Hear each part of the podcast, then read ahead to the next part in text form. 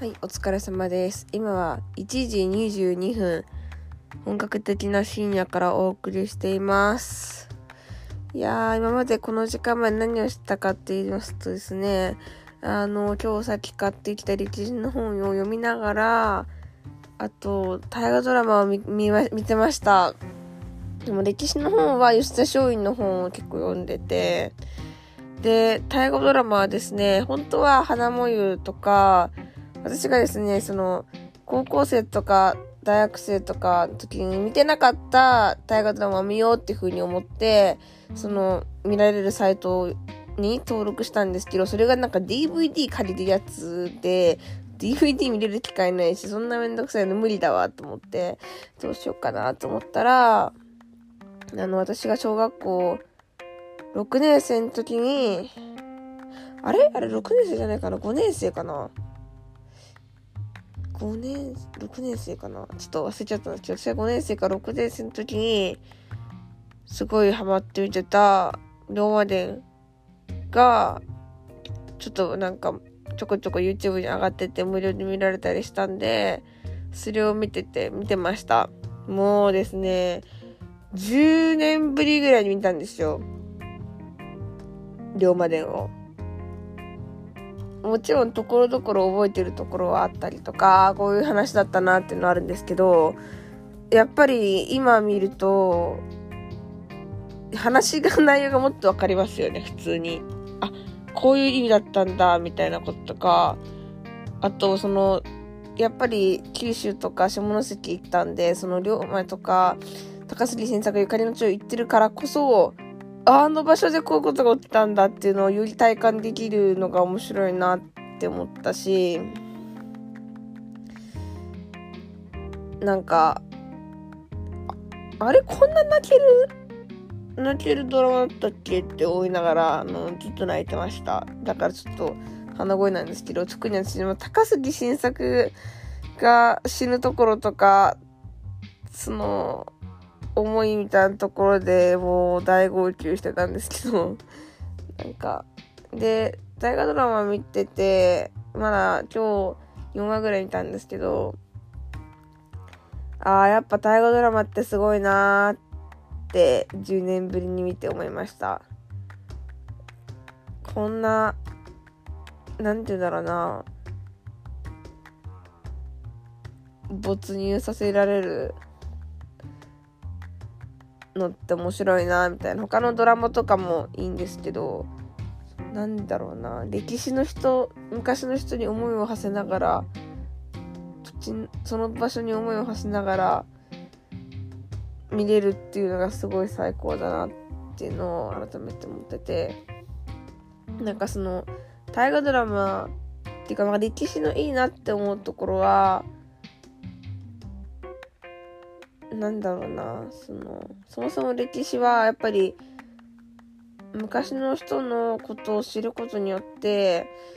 なんで今こんな世の中になってるんだろうっていうのが一個一個こう分かってくるみたいなその今と昔が切り離されてるものじゃなくてこう今の世の中になった要因ってその人たちのまあ思惑とか事件とかうん理想だったりってものが行動に移されてそれが積み重なっていろんな多くの犠牲を払って今の時代があってそれができた意味みたいなものをなんでそうなったんだっていうのを知れるからすごいいいし逆にその、まあ、2000年とか逆に幕末とかで言ったら150年前とか150年前そうだな。150年前やってるな。うん。150 170年ぐらいか。170年前にはなかった常識が今作られてたりとか逆にそこで作られたものって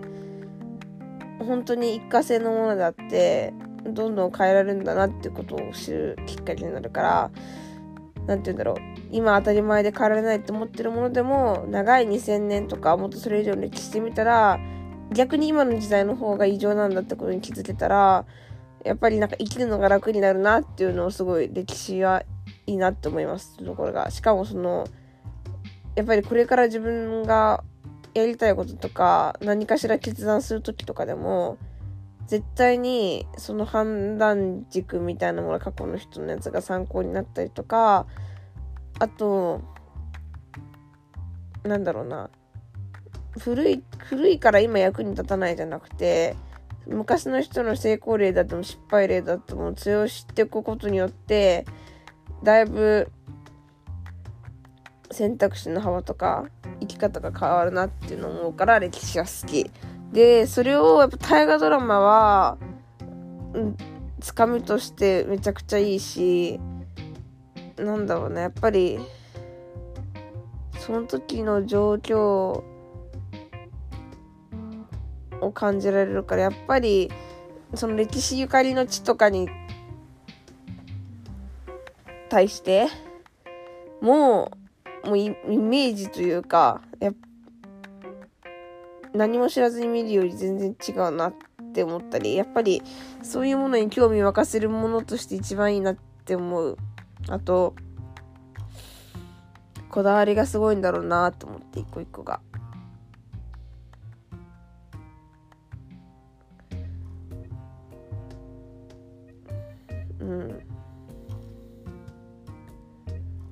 とこの時龍馬はこう考えたんじゃないかなとか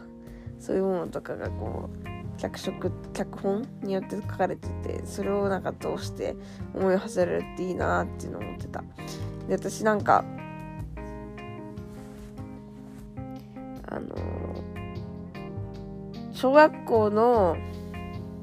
時の将来の夢が大河ドラマのプロデューサーになることでそれを卒業式にみんなの前で将来に言うのがあったんですけど、うちの小学校では。その時に、私の将来の夢は大河ドラマのプロデューサーになることですみたいな。なんか、みんなが、かん、なんか、なんて言ったかな。みんなが楽しめる作品作りたいですみたいに言ってて。なんか、そっから結構なんか変わってったんですけど、夢が。今なんか改めて、大河ドラマを見直して10年ぶりに。これは作りたいなーってやっぱ今ちょっともう一回思い始めた。もう一回なんかこの歴史に火がつき始めて。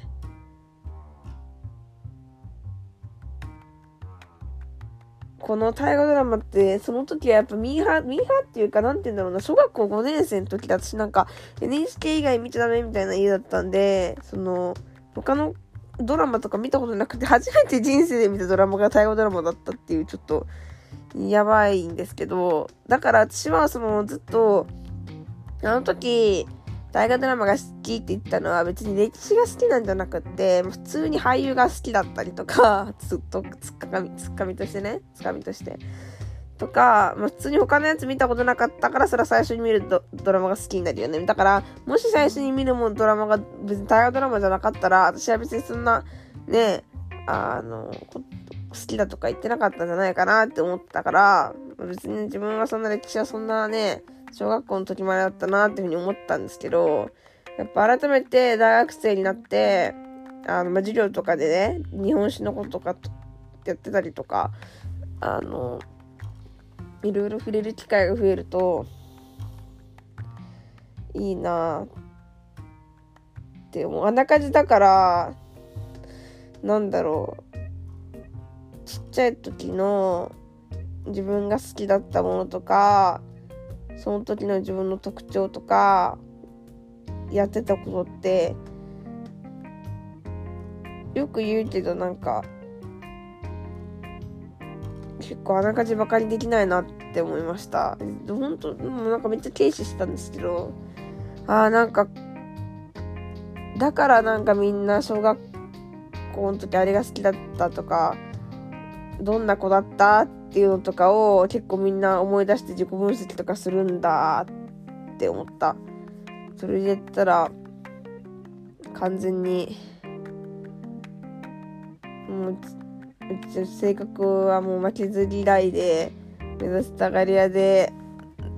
なんかいつもとにかく人の上に立ちたいみたいなタイプだったしなとかみんな好きなものは大河ドラマでそのプロデューサーでみんなで働きたいって言っててでテニスが好きで何が好きだったかな。あともう何でも作ってた。もうなんかパラパラ漫画とかはじめなんか牛罠とかもやってなんか裁縫もやってみたりとかなんかとにかくなんか創作活動に勤しんでた。何でもかんでも。となんか何でも完璧じゃないと気が済まなかったし竹馬とかもみんなが怖くて乗れないやつとかもありえんぐらい高くあもうこれ以上上げられない高さまで竹馬ありで乗ってたりとか。そういう子供だったなっていうのが結構大事なのかもしれないと思った。やっぱ生まれ持った性格にはちょっと逆らえんなっていうのは思うし。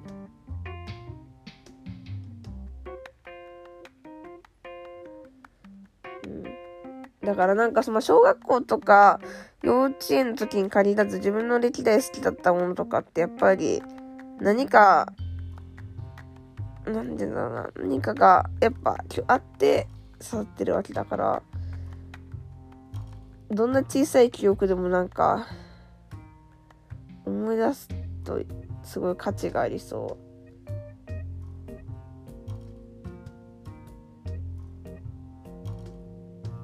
うん、と言って今ちょっと思い出せないけど。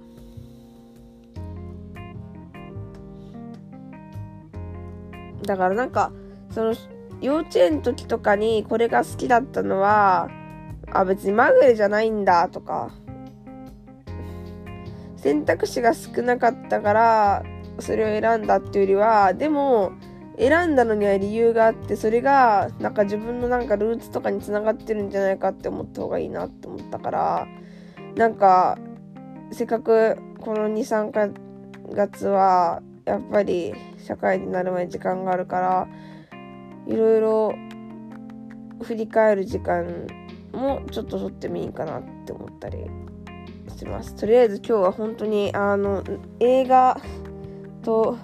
ドラマと本を見まくりました。